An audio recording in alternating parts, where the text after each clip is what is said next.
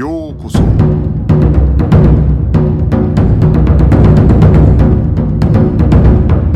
Eu sou o Gustavo e você está ouvindo o Budocast. Bem-vindos a mais um Budocast. No episódio de hoje vamos falar sobre o documentário Closed Guard. Estamos aqui com o Robert Drysdale, é o idealizador desse projeto. Estamos aqui também com o sensei Odair Borges, para conversar um pouco com a gente sobre esse assunto. É o Sensei Odaí Borges, que é um dos codantes aí mais importantes do Brasil, larga experiência, não só no judô, como em outras artes marciais.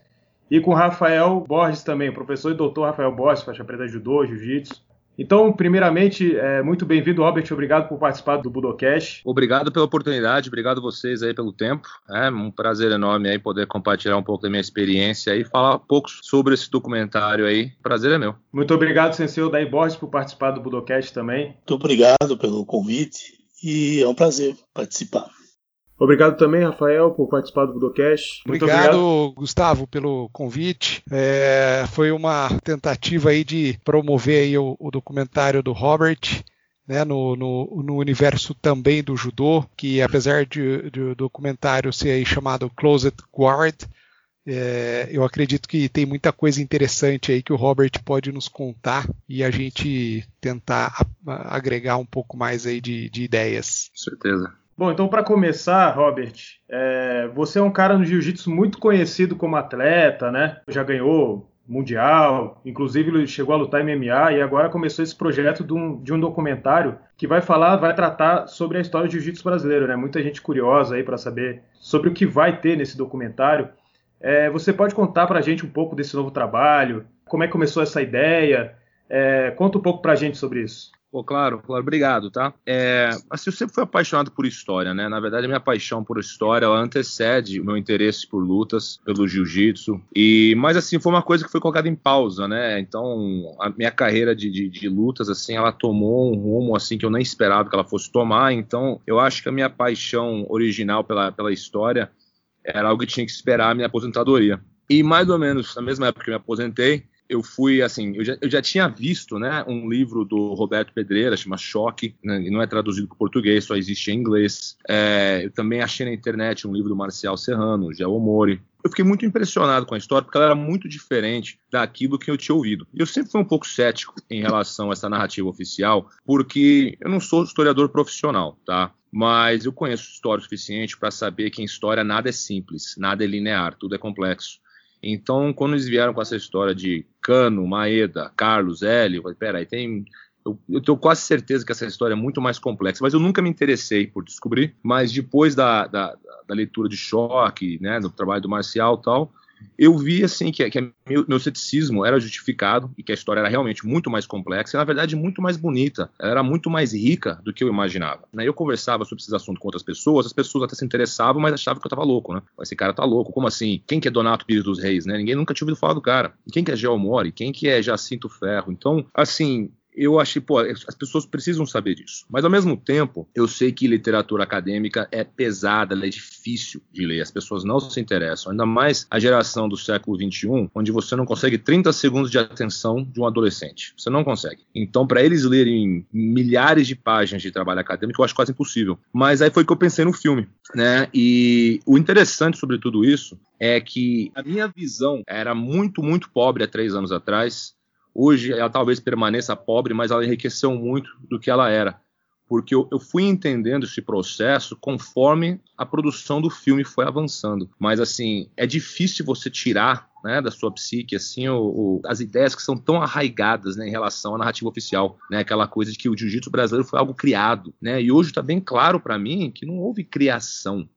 O que está claro para mim é que houve um movimento de resistência, até de teimosia, eu diria, por parte dos irmãos Grace, né, do Carlos e do Hélio, de resistir à expansão do judô na década de 50, 60, 70. E eu acho esse papel importante, né? Eu acho que ele não pode negligenciar esse papel, mas não é um papel de criação. Eu acho que existe uma diferença. Eu acho que é fundamental entender e reconhecer que o que nós praticamos deveria ser chamado judô brasileiro e não jiu-jitsu brasileiro.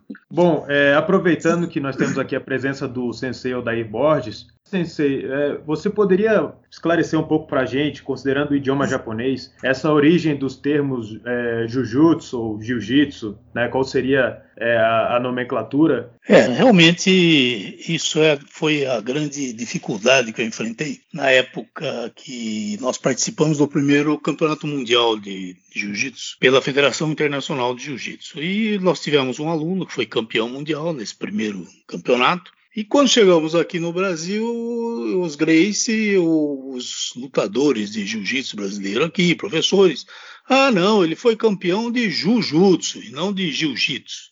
Então aí que me abriu espaço para eu poder pesquisar e tal, e fui atrás. Eu já tinha estudado isso no Japão. Falei, não, peraí. Então aí procurei esclarecer, né, sobre a, a grafia?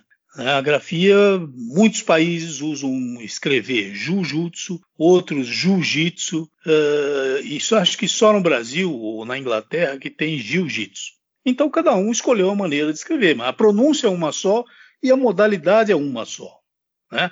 A diferença que existe do jiu-jitsu brasileiro, que eles chamam de jiu-jitsu brasileiro, e tem que chamar hoje de jiu-jitsu brasileiro, porque é somente uma parte do jiu-jitsu, do que faz a Federação Internacional, que resgatou o jiu-jitsu como luta completa, como era. Né? Tinha ATMI, tinha quedas de arremesso e ia para o solo quando fosse necessário antes de ser modalidade esportiva. Né? Então ele, ele ia ao solo, não existia essa coisa de rolar no solo, né? mas ele ia para o solo por uma chave, por um estrangulamento e tal, e já terminava. E isso é que a Federação Internacional está resgatando e colocou uh, essas regras, valendo a luta, começando com técnicas de ATMI, né, com batidas. Quando segura, uh, não pode mais bater, tem que derrubar para depois ir para o solo. Então, ela é, é dividida e ela é feita, então, em três partes obrigatórias. Né?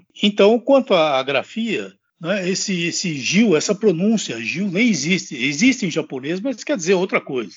Tanto Gil como Jitsu. Né? Então, a pronúncia, a pronúncia correta é entre Ju e Jiu. Né? Jiu-Jitsu. Como o judô, né? existe um prolongamento no Ju e no Do. Judo. Né? Se você falar para um japonês judô, ele fala, né? tem, tem que existir esse prolongamento, como Jujutsu. Mas eles insistiram né, de que não, aquilo lá é Jujutsu. Enfim, a federação que é reconhecida internacionalmente pelo Comitê Olímpico Internacional é a Federação Internacional de Jiu-Jitsu, né, e não o de Jiu-Jitsu brasileiro. Enfim, eh, começou por aí a minha, o meu esclarecimento né, a respeito da grafia do jiu-jitsu. É, Robert, partindo dessa premissa, né, até com relação ao nome é, jiu-jitsu, você acaba de falar que então deveria se chamar judô brasileiro. É, então, quem, quem teria, dentro das pesquisas do, desse projeto do documentário, iniciado ou introduzido a luta japonesa no Brasil? E era então judô ou jiu-jitsu? Veja bem, eu falo assim judô brasileiro meio que brincando, né? Porque eu gosto assim, eu acho importante esclarecer a origem do que nós praticamos, porque existe dentro do jiu-jitsu brasileiro uma certa mitologia de que Carlos e Hélio resgataram técnicas do jiu-jitsu, né? o U prolongado, né? O jiu-jitsu, aquela coisa, a, arte pré-Meiji, né? Que foi resgatado e que o Maeda passou para o Carlos os segredos que já estavam além dos conhecimentos da Kodokan e por isso que nós chamamos de jiu-jitsu, né? Mas acho importante enfatizar que isso é um erro, que o Carlos e o Hélio não saberiam o que é o jiu-jitsu pré-Meiji, né? Porque eles não conheceram, mesmo que o, o Carlos tenha treinado com Maeda, que é uma, uma, história completamente diferente, não foi o que ele foi o que ele teria aprendido. O que ele teria aprendido seria o, o, o que o Maeda foi, aprendeu na Kodokan. O Maeda tem uma experiência no sumo e depois dentro da Kodokan. Ele não, eu não conheço, e depois no Cat Wrestling, mas assim, fora disso, eu não sei qual. Se ele, se ele possui alguma experiência além disso, eu, eu desconheço, eu nunca vi nada dentro do projeto esse é no Maeda que começa a introdução do jiu-jitsu no Brasil ou existe algum outro personagem que é trabalhado? Interessante isso, né? Assim, existe uma tradição oral, né? Eu nunca consegui chegar numa fonte primária, tá? mas de um acrobata japonês chamado Takezawa Manji. Inclusive, durante a pesquisa do documentário, nós pulsamos essa história, chegamos a falar com uma professora universitária do Rio de Janeiro, não vou lembrar o nome dela agora, mas ela é especialista em imigração japonesa e ela Assim, a existência do Takezawa Manji é clara, né? Ele era um homem de circo. Agora, o que, se ele realmente conhecia alguma coisa, né, do que nós chamamos de, do jiu-jitsu pré-Meiji, né, porque ele está no Brasil no final do século XIX. Então, isso não está claro. Então, nós desconsideramos. Eu ia mencionar, mas eu preferi não tocar no assunto porque não tem nada concreto, então decidi pular essa história. O outro que é fácil de confirmar é o Sada Miyako, que para mim sempre era uma escola não afiliada a Kodokan. Recentemente o Elton apresentou um documento para mim. Eu não leio o kanji, tá? Mas existe a palavra sho, né? Eu acho que existe o kanji sho lá e o sho poderia significar shodan. E se realmente for shodan, realmente o Sada Miyako seria um japonês afiliado, uma academia, né, afiliada a Kodokan. Não é claro para mim como eram essas filiações, né? Assim, ao meu entender, colocaram está crescendo no começo do século XX, né, final do XIX, começo do XX, e existiam academias que eram filiadas né, ao, ao modelo Kodokan. Não conheço muito esse período, como eu disse, eu não leio fonte primária japonesa, então eu gosto de falar muito. Mas se for o caso, então Sada Miyako teria sido o primeiro Kodokan. Mas de qualquer maneira, o Maeda não é pioneiro, né? A, o Maeda ele, ele é relevante porque ele era famoso, né? Inclusive no documentário tem uma entrevista que nós fizemos com o Robson Grace, é muito interessante. Ele fala bem assim. Eu pergunto para ele na lata, né? Qual a importância do Carlos Grace para o jiu-jitsu. E ele fala que o Robson é o patriarca da família hoje, ele é filho do Carlos. E ele fala assim: quem seria o Conde Coma sem o Carlos Grace? Seria a lenda da Amazônia, seria a lenda do Boto Cor-de-Rosa. Ele seria ninguém, tá aí. Carlos Grace, o homem do jiu-jitsu. Ele fala bem assim. Isso me deixou pensando muito, porque assim, você, quando você olha bem a carreira do Maeda, ele não faz muito, não, ele não está espalhando o jiu-jitsu pelo Brasil, ele luta pouco, né, mas qual que é a relevância? O Maeda era famoso, mas assim, no Belém do Pará, ele está praticamente aposentado, ele não tem uma carreira extensiva, nem como professor, nem como lutador, mas é interessante notar, né, que o, o Robson faz um ponto muito bom, de que não foi o, o, o Maeda que fez o Carlos, é muito mais o Carlos que fez o Maeda, né? Existe uma foto do Maeda no Museu da Kodokan, para você ter uma base. E eu fui me perguntando se não fosse pelos, eh, pelos o esforço de marketing do Carlos Grace, será que a Kodokan reconheceria o Maeda hoje? Eu tenho minhas dúvidas, eu acho que ninguém lembraria do Maeda, entendeu? Então, o Maeda foi importante porque ele era famoso na época e ele foi trampolim para muita gente no Brasil. Mas, assim, é, é, bem claro que ele não é pioneiro na introdução da luta no Brasil, da luta japonesa no Brasil. Então, no caso, seria o Sada Miyako, é isso? Se o Sada Miyako, ele, assim, ele é o primeiro japonês introduzindo. O que não está claro para mim é se ele era ou não era Kodokan. Isso para mim não está claro. Mas o Sada Miyako, 1908, se eu não me engano, ele já está no Brasil. É, o Maeda chega em 1914. Robert, e o Sataki? O Sataki veio antes do Maeda ou veio junto? É uma boa pergunta, viu? Eu não vou saber. Eu, assim, como nós não entramos em detalhe, assim, porque é. o Sataki para mim é uma figura interessante, mas como eu tentei focar em tudo que eu achei que ia caber no filme. E logo, logo assim, na, na, no começo da produção, o nosso primeiro roteiro, nós já temos uns nove roteiros, tá? No nosso primeiro roteiro ficou claro que não ia caber tudo. Mas o Sataki faz parte de uma trupe de viajantes junto com o Maeda, assim, eles se conheciam, né? Eles se encontravam, é. né? Com certeza se correspondiam. Mas o Sataki você vê que tem uma presença muito forte em Manaus, ele, ele tem um papel muito importante assim no desenvolvimento da luta em Manaus. É, era amigo do Maeda, mas vou ser bem sincero com o senhor, eu não sei quem chegou primeiro, viu? Eu não, eu não sabia dizer com certeza mas ele, ele é um entre muitos japoneses, né? Existiam outros, né? O Okura, o Raku, é, mais tarde o Takeo Yano. É uma série, essa, essa é uma história muito fantástica. Isso aí, para mim, é um documentário em si. E essa é a grande tristeza, assim, a minha grande decepção do documentário, é a incapacidade de dar, fazer jus a uma história tão complexa e rica em 90 minutos. Não tem como. É pesquisador, quem é pesquisador vai ficar desapontado. Eu já vou te avisar já. não, não. Robert, vai, vai, eu acho que a gente está motivado porque vai trazer à tona uma discussão que vai enriquecer muito a pesquisa na área de história das lutas, né? Porque o Brasil tinha até então o uca-uca, né? E talvez a capoeira tem uma história interessante também. Mas eh, a imigração japonesa começou a chegar no Brasil oficialmente em 1908, mas cada japonês que chegava aí também né, eu acredito que ensinou muita coisa além de lutas, né, como o kendo, o judô. É, é, realmente é uma história que não, não é fácil contar. E o historiador, pesquisador, Eu, eu, acho que ele não vai ficar desapontado, não. Se o material for, é, é, pelo que você tem demonstrado aí, um bom conhecimento, né? E, e conseguir trazer isso para televisão, para mídia, nossa, eu acho que é espetacular. Vai ser, vai, vai despertar muito o interesse e esses professores que são mais graduados e que nunca tiveram oportunidade de pegar um material traduzido, né, vai de repente se motivar a estudar mais, porque a história que a maioria das pessoas aqui conhecem é que ela está escrita em português, mas antes provavelmente ela foi escrita em inglês. E antes estava em japonês, então se perde muito.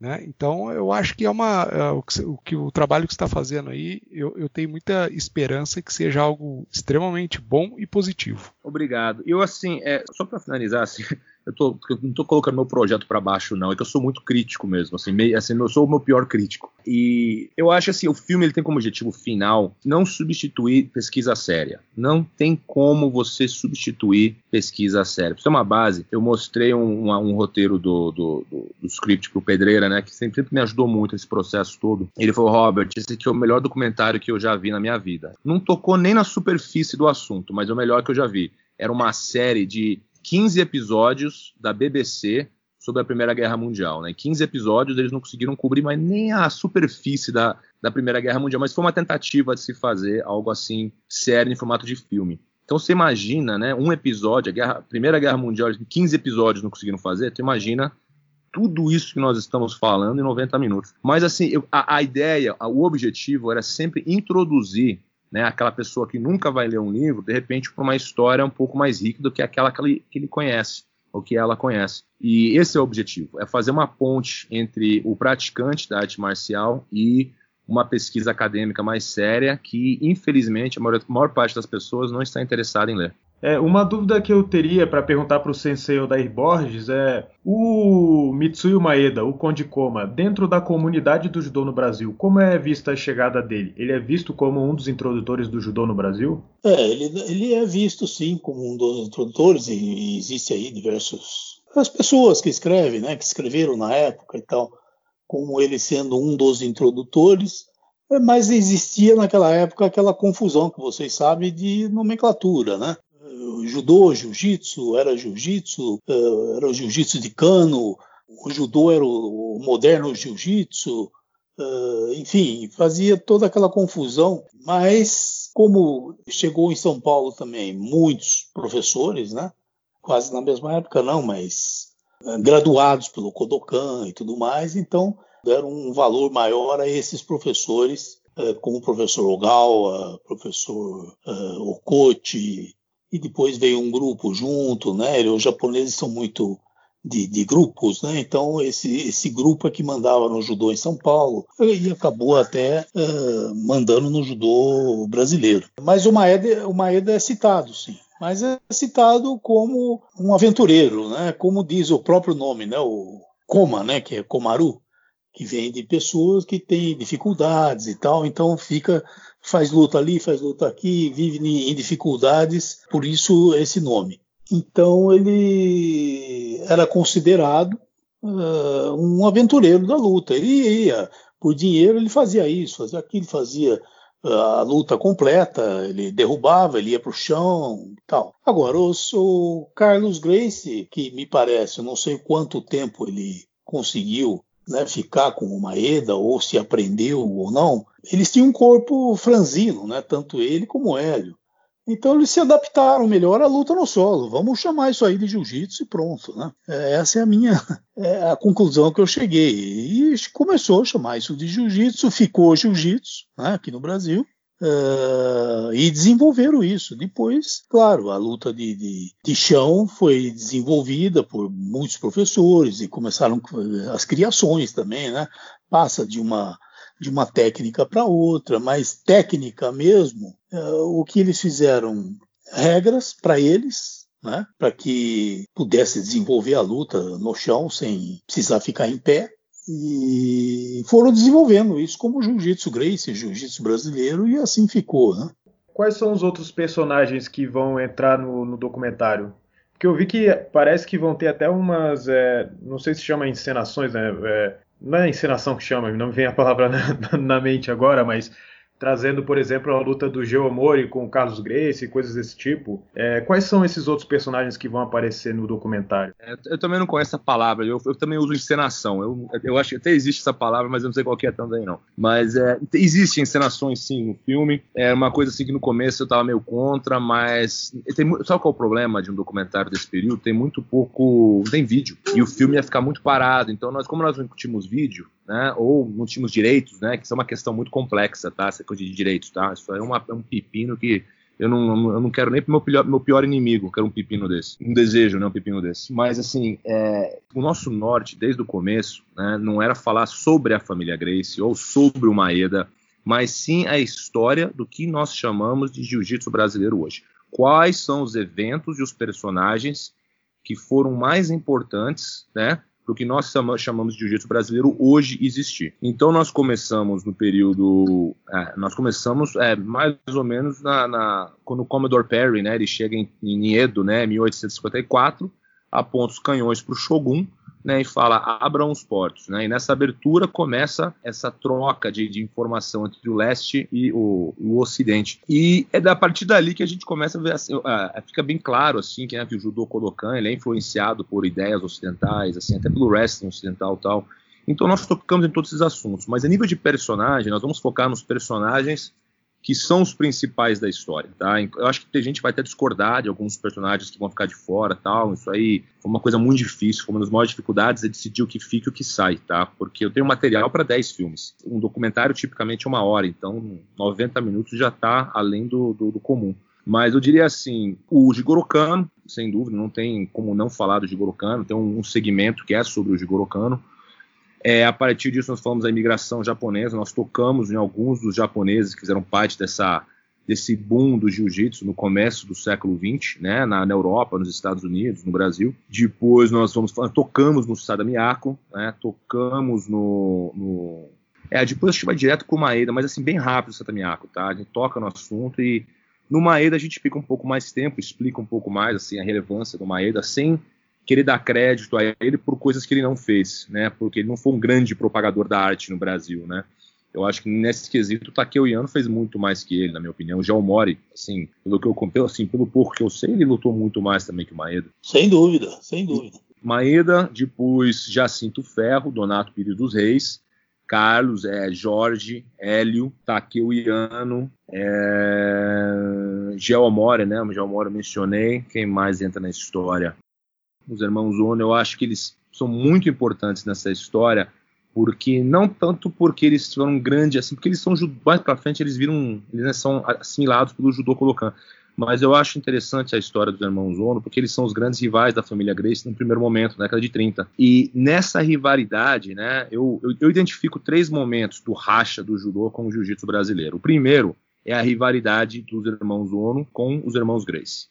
Tá? Essa luta, as duas lutas do, do Hélio com, com os irmãos Ono, ou com o Yasuichi Ono, fica bem clara a, a, que eles não concordam mais com a regra. A regra eles não conseguem mais concordar. E quando nós não concordamos mais no formato que nós vamos praticar uma arte, ali você começa a ver um racha. Tá? O segundo momento que eu identifico é a fundação da Federação de Guanabara. Então nós vamos não, não, chegamos a falar disso, tá? Isso aqui é mais a nível de curiosidade. Guanabara em 67 e depois a formação da Confederação Brasileira em 94. Mas nós terminamos depois dos irmãos Ono, nós falamos do Kimura brevemente, porque o Kimura para mim ele meio que termina, o Kimura termina um período da história do jiu-jitsu brasileiro, meio que ali é, é, é, o fim de uma era, né? Na década de 50, o jiu-jitsu brasileiro está bem morto, assim, não acontece muito, né? Assim, é, o Vale Tudo entra em cena depois, né, com a ascensão do Carlson tal. Mas o, Kimura meio que termina assim uma era, né? A primeira, o primeiro grande momento ali do jiu-jitsu brasileiro. E esses são os principais, tá? Nós tocamos em outros nomes, tal, mas brevemente, mas o único que nós vamos falar a respeito são, são esses. E assim, em termos de desenvolvimento da luta de chão, é, como é que funciona isso no documentário? Ou seja, existe uma linha do tempo de de como foi sendo desenvolvida a luta de chão no jiu-jitsu do Brasil ou trata-se como se fosse assim desde o começo? Ah, olha, veja bem, vídeos antigos do Hélio praticando, ele parece para mim um judoca clássico, tá? Ele lutando. É, na luta com o Yasuichi Ono, ele é derrubado 32 vezes na primeira luta. Isso, isso para mim me mostra um forte indício de que eles ficaram muito tempo em pé, né?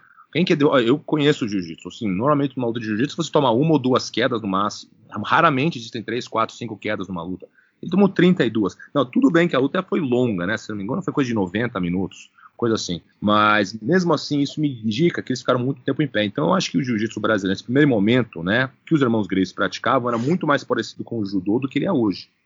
Ah, mas eu acho que essa, essa, esse distanciamento do, da luta em pé, ela ocorre por um motivo que, para mim, é especulação, tá? Não tem como verificar isso, mas é uma, uma coisa que eu sinto muito forte a respeito e eu acho que é bem provável que esteja correto, mas tem a ver com a infraestrutura no Brasil. Né? Quando você visita academias de wrestling nos Estados Unidos ou de judô, né? Assim, normalmente, quando tem financiamento da iniciativa privada e do governo, o tatame é enorme. Então é fácil praticar o luta em pé. Quando você pratica num espaço apertado, né, com paredes de concreto por todo lado, fica perigoso, fica difícil lutar em pé. Então as pessoas optam por começar de joelho. Eu acho que essa, essa falta de apoio né, do governo da, da iniciativa privada para o jiu-jitsu brasileiro força os praticantes a ficarem em lugares muito apertados e inadequados para a prática da luta em pé. E isso aí tem um papel no desenvolvimento da luta no Brasil, tá? Não é o único, tá? Não é, talvez nem seja o principal, mas eu, eu não consigo ver isso não sendo um, um dos motivos da luta do jiu-jitsu brasileiro ficar tão voltada para o chão. Porque qual opção? Não dá para treinar. Eu, eu, eu tinha academia no Brasil, tatame apertado, a gente tinha 30 alunos no tatame, sabe o que a gente fazia? Rolava 8, os outros 22 ficavam assistindo. Tatame era apertado, vai fazer o quê? Isso no chão. Agora, para treinar em pé, se você colocasse quatro pessoas em pé, acabou o tatame. Então, eu acho que isso impactou o desenvolvimento da luta no Brasil. Mas eu acho que o outro motivo, talvez mais importante ou tão importante quanto, foi um, um, um distanciamento tático. Né? Se eu não consigo ganhar de você nessa regra, então eu vou criar uma regra onde eu tenho uma chance de te ganhar. Isso está acontecendo hoje com o jiu-jitsu contemporâneo, né? com a regra sem pontos, submission only. Essas pessoas não conseguem ganhar na regra do jiu-jitsu atual, então eles modificam a regra para treinar e se especializarem numa regra onde eles têm uma chance maior de vencer. E, e, eu acho que acontece isso. Eu acho que os irmãos Gracie eles percebem que eles não têm chance contra os judocas, eles não têm chances contra os japoneses. Então eles vão criar um nicho ali, eles vão criar uma experiência, um espaço criado pela Kodokan, né, que é, eu digo isso da maneira mais respeitosa possível, mas o chão é negligenciado em muitas academias de judô. Nós sabemos disso. Da mesma maneira que a luta de pé negligenciada nas academias de jiu-jitsu. E, essa, e esse espaço é justamente onde os irmãos Gracie vão se especializar com o tempo, não de imediato, tá? Mas é ali nesse espaço que, que a luta do jiu-jitsu brasileiro se desenvolve e se vai se distanciando continuamente aí do judô colocando. Essa coisa da, da academia ser pequena, as academias que eu conheci dos Gracie, do Hélio, que eu conheci pessoalmente através do Pedro Emetério, que meu pai foi aluno do Pedro Emetério, que era um dos melhores alunos do Hélio, né? E que realmente pegava todo mundo.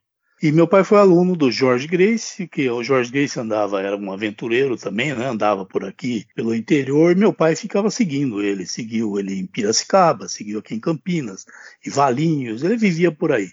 Tem até uma foto do Jorge que deu para meu pai escrevendo, deu uma dedicatória e tal. E depois meu pai então procurou o Pedro Emetério na academia do Gastão Grace. E lá que eu comecei a observar o tamanho do, do, do Jô, né, do tatame. Tudo pequeno. E quando o Emetério foi para 9 de julho, na academia dele, também, pequenininho e tal. No Rio de Janeiro, mesma coisa. Né, do Hélio e dos outros tudo academia pequena, porque realmente eles, eu, eu acho que eles não, não, eu acho não, eles não apreciavam a luta em pé, era chão.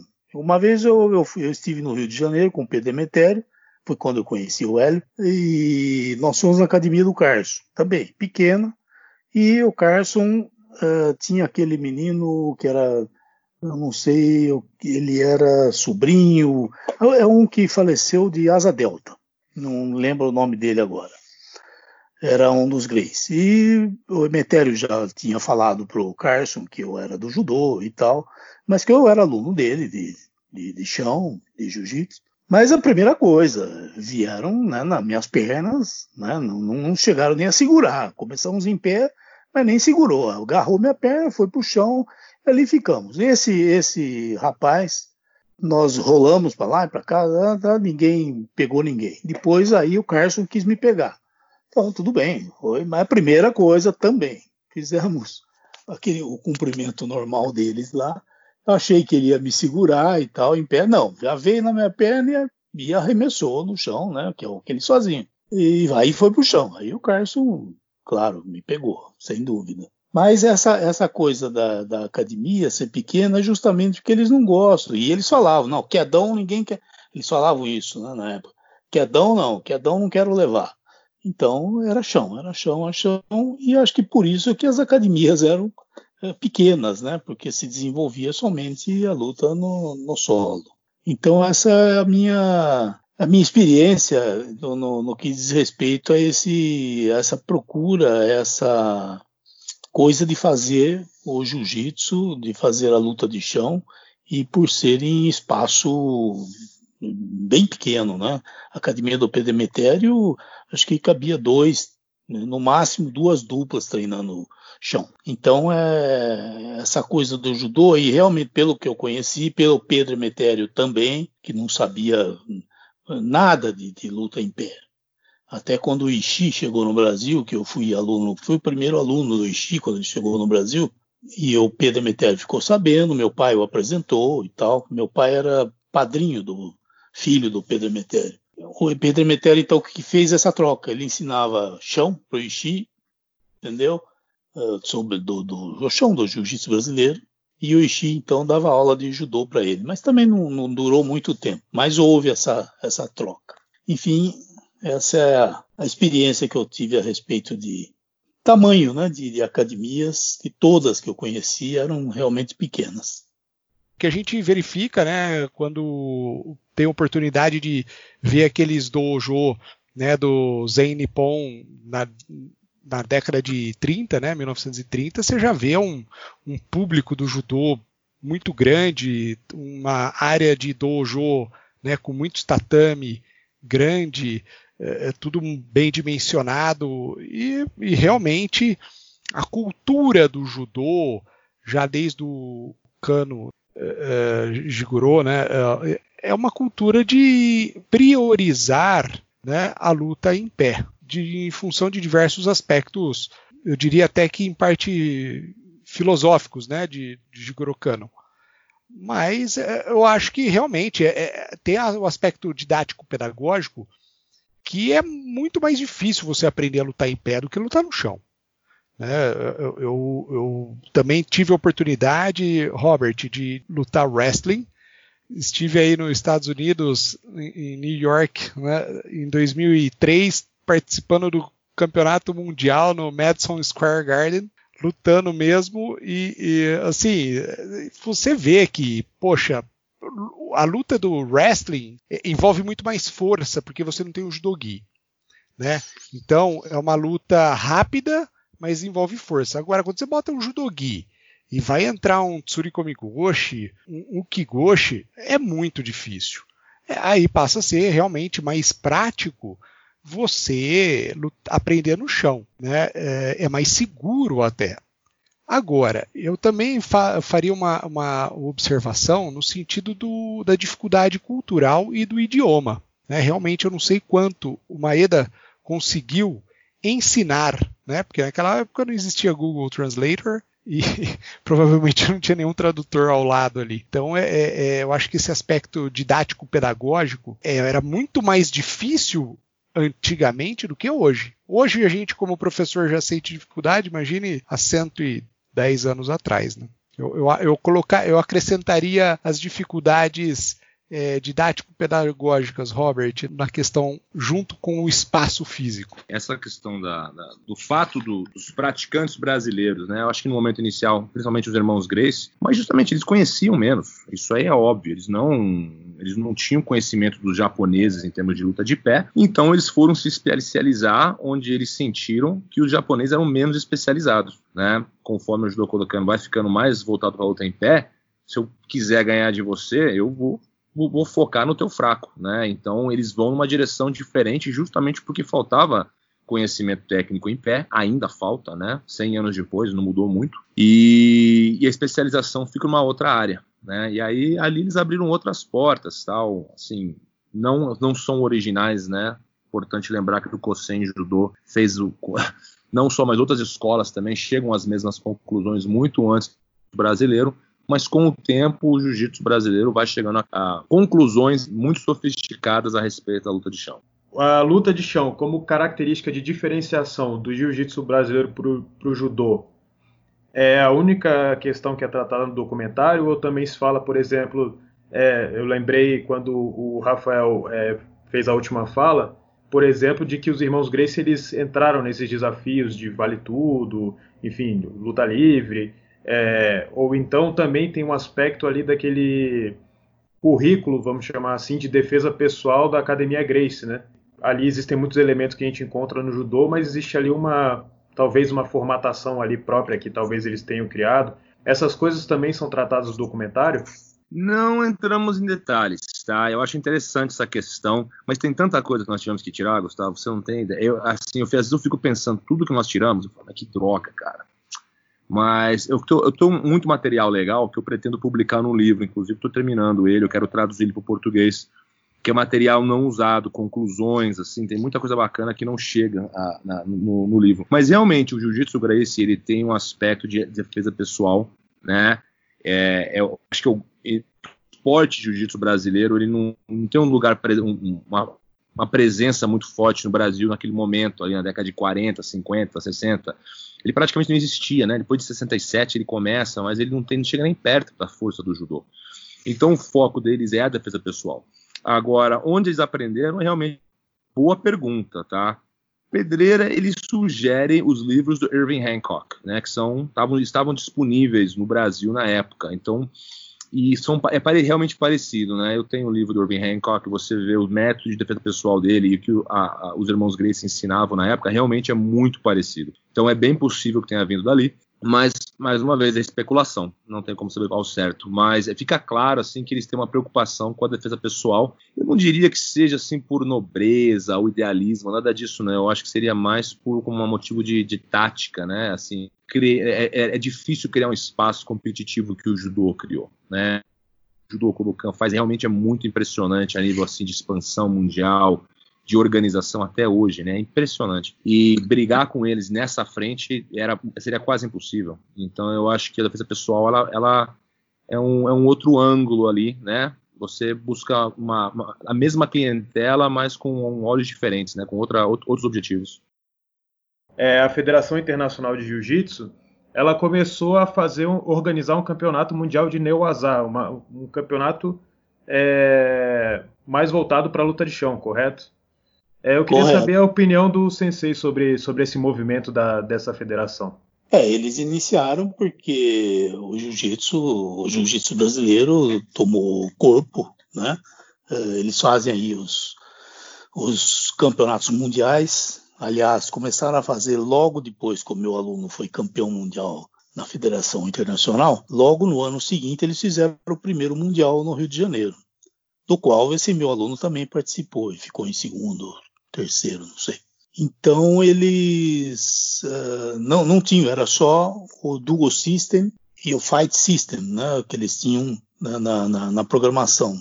É a luta e a, e a demonstração de defesa pessoal uh, também que valia lá pontos através de notas e tal. Uh, depois eles foram incluindo, né, e com o desenvolvimento, eles até me parece que entraram em contato na época com o jiu-jitsu brasileiro e tal, mas o, a federação aqui no Brasil, do Jiu-Jitsu brasileiro, não quis saber, não, porque eles querem fazer as coisas deles, né, na regra deles e tal, e fundaram lá uma federação, que a Federação Internacional do Jiu-Jitsu Brasileiro, que eu acho que ainda não tem reconhecimento internacional, né? Uh, não, é, não é filiada à, Federa à Associação das Federações Internacionais de Modalidades Esportivas, que tem como objetivo uh, ser um dia olímpica. Então eles passam primeiro pelo World Games, né, são os jogos mundiais que tem jiu-jitsu também, para depois então ser galgar a, a, ser entrar no programa olímpico. Enfim, hoje eles estão fazendo o Neuazá também. E, inclusive, conversando com o Rafael há pouco tempo, colocaram como modalidade jiu-jitsu brasileiro mas dirigido por eles, né, com as regras deles e tal. Não tem nada a ver com uh, a Federação Internacional de Jiu-Jitsu Brasileiro. Então esse jiu-jitsu, esse neuazá que eles fazem é reconhecido, né? tanto pelo World Games como pelo Comitê Olímpico Internacional por ser uma federação afiliada. Então eles estão desenvolvendo também a luta no solo. É, a luta de chão ela está crescendo a um ponto em que existem agora diversas organizações criando diversos formatos para a própria luta de chão.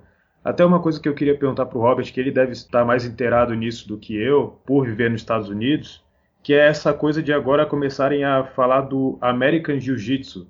Porque o próprio Brazilian Jiu-Jitsu, ou Jiu-Jitsu brasileiro, ele começou a criar quase como se fossem formas derivadas. Né? Então você tem ali o Ed Bravo, com o que meio que aposentou o uso do keikogi, do, do kimono, na academia dele, e algumas pessoas estão começando a falar em American Jiu-Jitsu. Então, é, a, a, minha pergunta é a, é a seguinte: criar uma, um novo formato de luta de chão seria suficiente para criar uma nova modalidade ou ainda seria jiu-jitsu? Então, como no caso a gente estava discutindo antes, né?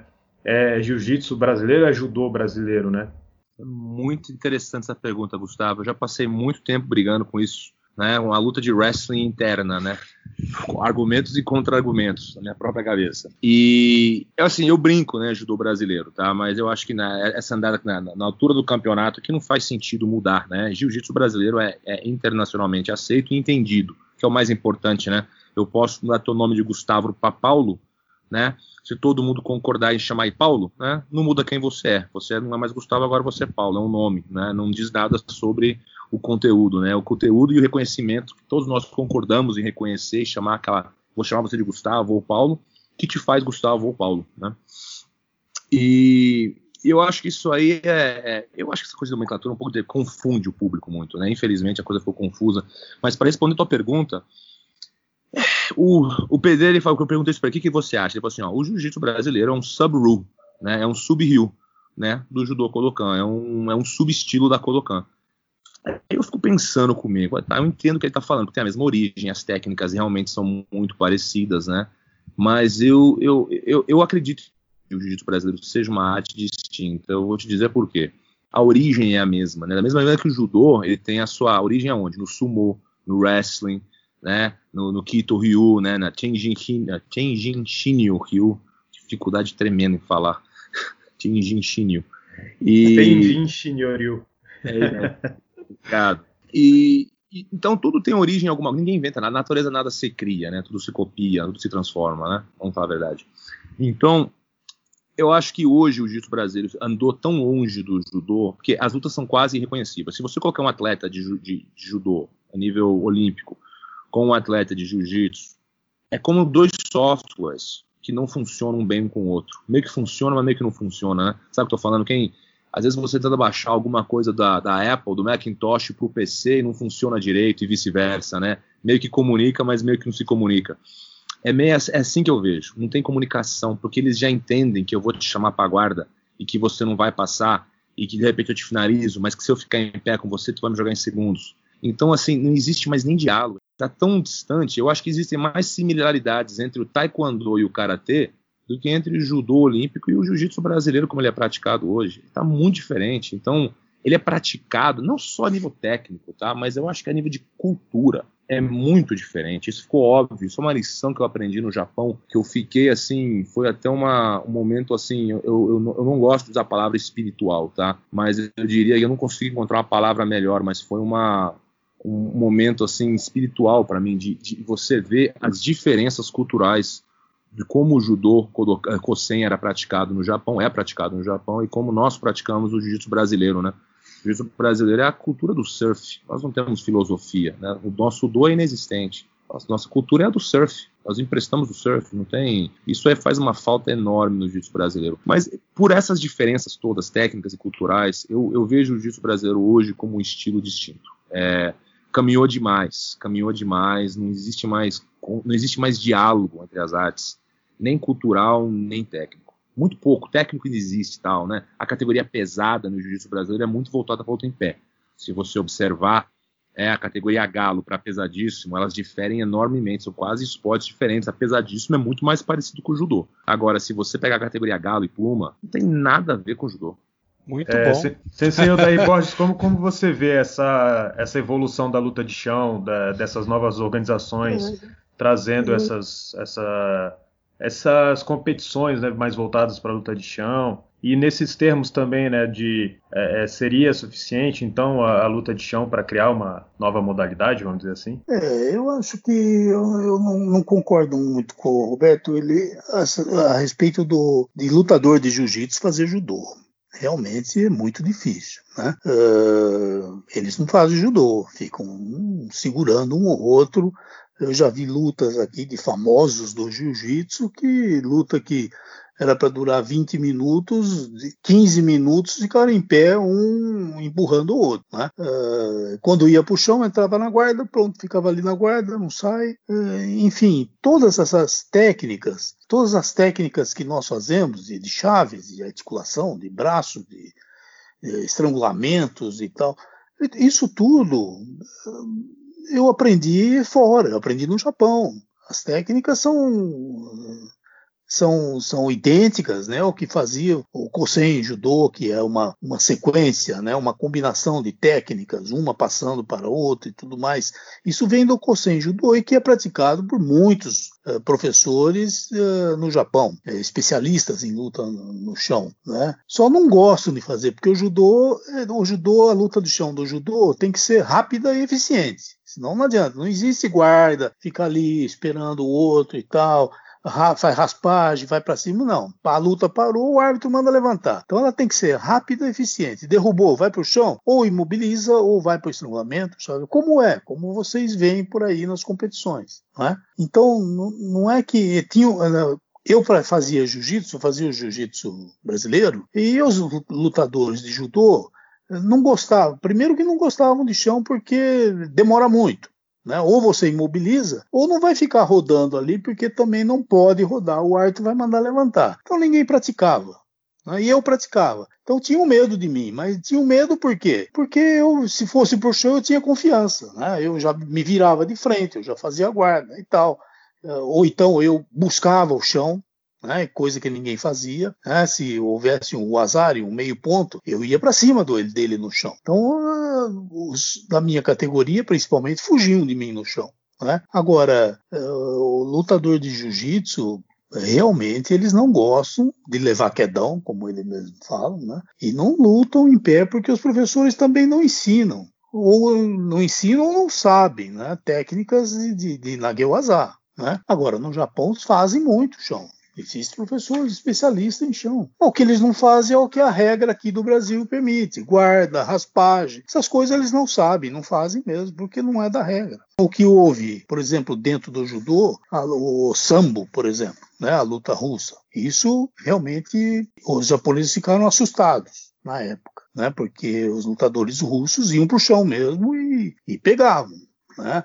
E mesmo na luta em pé, porque o sambo era em pé e é em pé e no solo. Né? Na, claro, no judô tem as regras, não vale as chaves de, de pé, as chaves de pé e tal, mas lutavam muito né, no chão. E adaptaram né? Os japoneses foram à Rússia, trouxeram russos para o Japão para conhecer, para saber, na é verdade. Agora, realmente, o lutador de jiu-jitsu brasileiro em pé, eu realmente desconheço professores que, que ensinam alguma coisa em pé. É, é eu, eu acho que aqui no Brasil, Robert, não sei se Gustavo também, opinião de vocês, mas o que a gente acaba vendo muito é que existem, é, encontramos com frequência professores de judô que ingressam na, na prática do jiu-jitsu brasileiro e, e porventura até muitas vezes se transformam em professores de jiu-jitsu brasileiro. Agora, o inverso, pelo menos no meu conhecimento e o que a gente geralmente vê, é, é,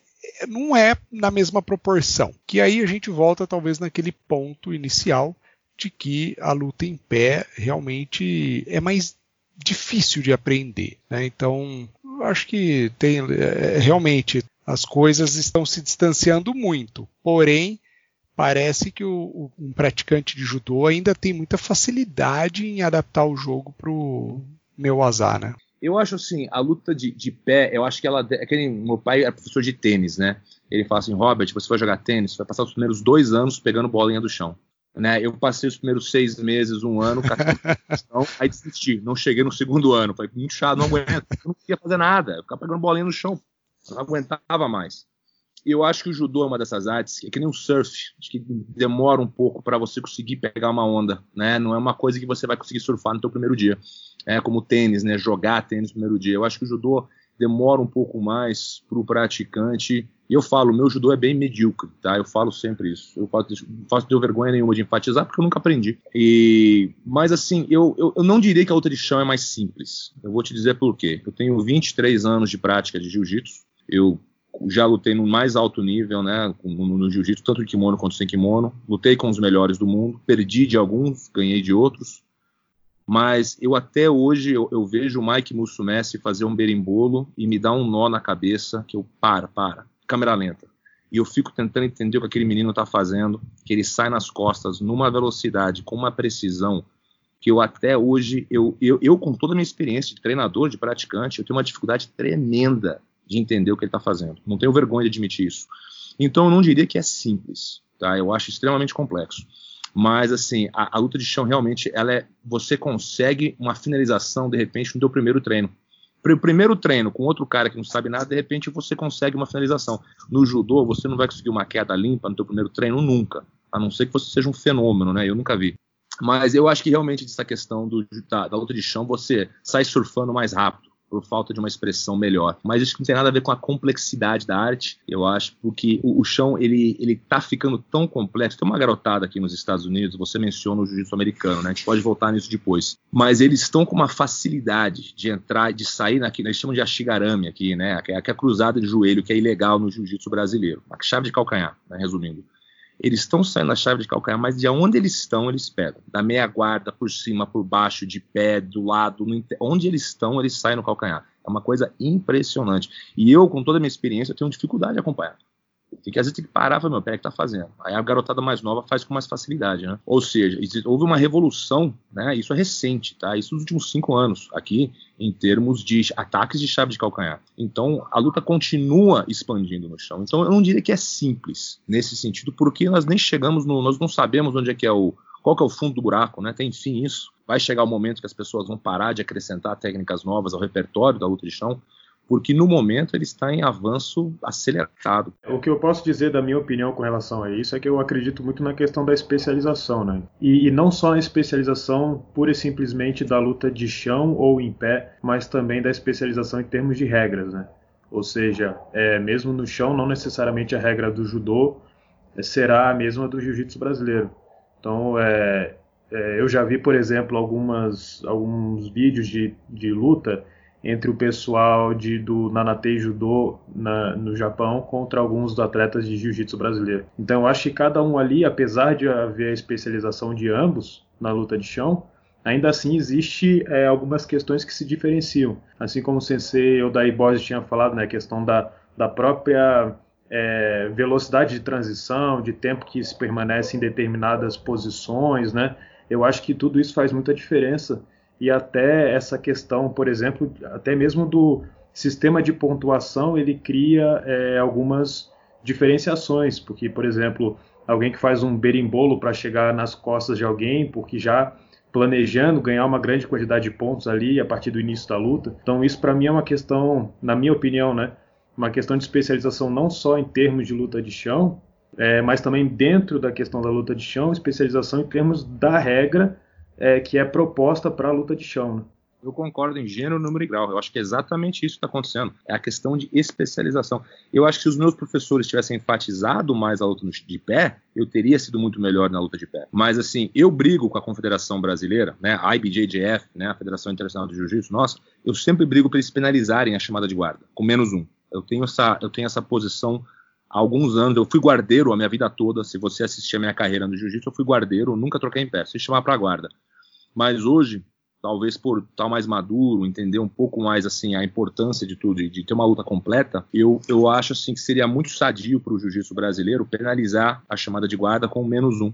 Né, tirar um ponto de quem chama para guarda porque está fugindo da luta em pé. Então, eu acho que isso forçaria os atletas a se especializarem, justamente isso que está falando, tá? Assim, dessa coisa de especialização, porque taticamente não faz sentido especializar em pé, porque assim a recompensa é pouca, dois pontos entendeu? E no chão você se especializa no chão, como você disse, você ganha quatro, oito, dependendo da sequência, entendeu? Então, taticamente faz sentido. Para complementar aí uma, um fato de é, curiosidade, é, o Jiu-Jitsu pela JJIF, né, Federação Internacional de Jiu-Jitsu, na modalidade de, de luta completa, né, que eles chamam de Fight System, não, não é válido fechar a guarda, né? Fechar a guarda é falta. E, e a, a, finalização por Kansetsu Waza ou Shimiwaza vale 3 pontos, né? que é o Ipon, vale mais pontos do que quando você faz um Osaikomi, o azar, né? a imobilização. Que imobilização por Osaikomi é 2 pontos. E quando você faz uma projeção, o Ipon são 2 pontos, eh, o azar é 1 um ponto, e a Temiwaza e Pon também são dois pontos. Ou seja, finalizar ganha mais, né? Pontos, um ponto a mais, né? Três. Agora, para você vencer a luta por domínio técnico, você tem que fazer um Ipon em Atemiwaza, um Ipon em Nagewaza e um Ipon em Neuwaza. Isso é muito interessante porque é aquilo lá que, o, que você falou, Robert, né? É, estimula o atleta a buscar um domínio técnico amplo né?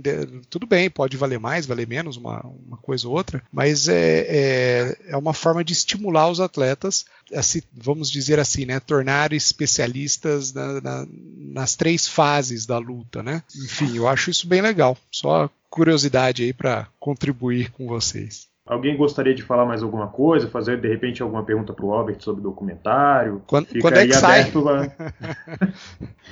Olha, vamos lá. Assim, nossa produção está bem atrasada, tá? Mas assim, é porque por uma série de motivos tal. Mas é, como eu disse, eu, eu falo sempre, eu caí de paraquedas nessa história, né? Eu não sou nem historiador, eu não sou nem produtor de filme, eu sou um praticante professor de jiu-jitsu sem nenhuma outra especialidade na minha vida. Mas eu sou corajoso, né? Uma coisa que eu sou, eu sou corajoso, eu meto a cara. Mas estamos indo eu acho que tá ficando bem bacana. A gente, nós temos um, uma versão assim sem música, né, sem animação, tal, que é o que tá faltando, assim, ter o comecinho e o final tá, tá difícil. E terminar o comecinho do filme, a introdução e amarrar a história, tá um pouco complexo, tá? Mas a, a, o final do verão, o final do verão aqui nosso é, eu acho que oficialmente acho que é final de agosto, começo metade de agosto. Então até agosto aí nós devemos, devemos ter o filme. Vai ser lançado na nossa plataforma Close Guard Film com, né, closeguardfilm.com e, e, esperamos assim o apoio da comunidade das lutas, né, porque eu, eu, eu, eu sempre gosto de enfatizar isso, né, eu, eu, durante esse processo eu fui acusado de ser anti-americano, eu sou anti-brasileiro, eu sou anti-Grace, eu sou pró-Grace, entendeu? E eu, eu queria deixar bem claro, mas gente, eu não estou preocupado nem com, eu, tô, eu gostaria mesmo que nós pudéssemos entender de maneira pragmática, honesta e objetiva a arte que hoje nós chamamos de jiu-jitsu brasileiro, sem partidarismo. Eu acho que tem que deixar, às vezes tem que deixar as paixões de coração de lado. Para entender, acho que em história tem que ter um, um, um nível assim de uma busca, né? Completamente honesto ninguém é, né? Mas o nosso norte tem que ser a honestidade, tem que ser a justiça, tem que ser o que é certo, né? Se, não, se eu não gostar do resultado final, é porque tem alguma coisa errada com a minha paixão. Eu acho que no ser humano tem que ter uma paixão acima de tudo pela verdade. E esse é o nosso guia e se não for perfeito, não é por falta de vontade, é por falta de competência. Bom, então é isso. Gostaria de agradecer a presença de todos. Obrigado, Robert, por ter vindo aí no Budocast falar um pouco sobre o seu documentário. Obrigado, obrigado a vocês, obrigado professor Odair, Rafael, você Gustavo aí pelo seu Budocast. Eu ouvi ele outro dia um episódio, tá de parabéns, muito legal. Eu acho que foi sobre o COSEM que eu ouvi, foi muito bacana. E eu acho que é isso aí, acho que aos pouquinhos, assim, nós vamos abrindo os olhos aí do público. Eu acho que é importante conhecer a história. Eu acho que um povo sem história é um povo sem identidade. E nós não podemos cometer esse erro aí, nós temos uma, uma dívida aí com, para com as futuras gerações da arte. Então, todos nós aí trabalhando juntos para para chegarmos o mais próximo da verdade possível. Muito obrigado, Sensei Odair Borges, por fazer parte desse Budocast. Foi uma honra receber o senhor aqui no, no Budocast. Opa, muito obrigado a vocês pelo convite e parabéns aí para o Robert uh, por essa sua iniciativa e por fazer parte da história. Né? Muito obrigado. obrigado. Obrigado a vocês. Obrigado, Rafael, também por ter participado do Budocast. É, muito obrigado por compartilhar com a gente essa conversa. Obrigado, Gustavo. Obrigado, Robert. Parabéns pelo trabalho. Parabéns pelo trabalho do Gustavo também, que, que eu acho que é um, uma ferramenta muito dinâmica e fácil de, de propagar conhecimento. E ao, ao, meu pai aí, o professor Odair. Só, só deixa eu fazer uma dica aqui, ó. Eu, eu, tô, eu, às vezes eu ouço o Budocast, eu boto lá na velocidade 1.5. um, Budocast de, de, de, uma hora dura, dura meia hora. É, é interessante, viu, Gustavo? Você tem que divulgar essa, essa estratégia aí. Se você está familiarizado com o assunto, e, e, dependendo da velocidade do, da, do que a pessoa está falando, você pode botar até em 2 lá, né? Velocidade 2, você ouve rapidinho. Muito bom. É verdade, eu conheço algumas pessoas que aceleram realmente. O, agora é tudo, né? YouTube, qualquer coisa, as pessoas estão aumentando a velocidade para assistir mais rápido. É o que, o que, o Robert falou, né? O cara vai ler um, um paper de, de, de 10 páginas escrito em japonês, tem que traduzir. Não lê, né? O cara lê o abstract e tá tudo certo. Então é isso. É, obrigado a todos. Sucesso aí ao Robert né, no documentário. É, ficamos por aqui com o Budocast. Não esqueça de nos seguir nas nossas redes sociais, no Instagram, ou mandar perguntas para o nosso e-mail, budocast.gmail.com. E ficamos por aqui, é isso, e até a próxima.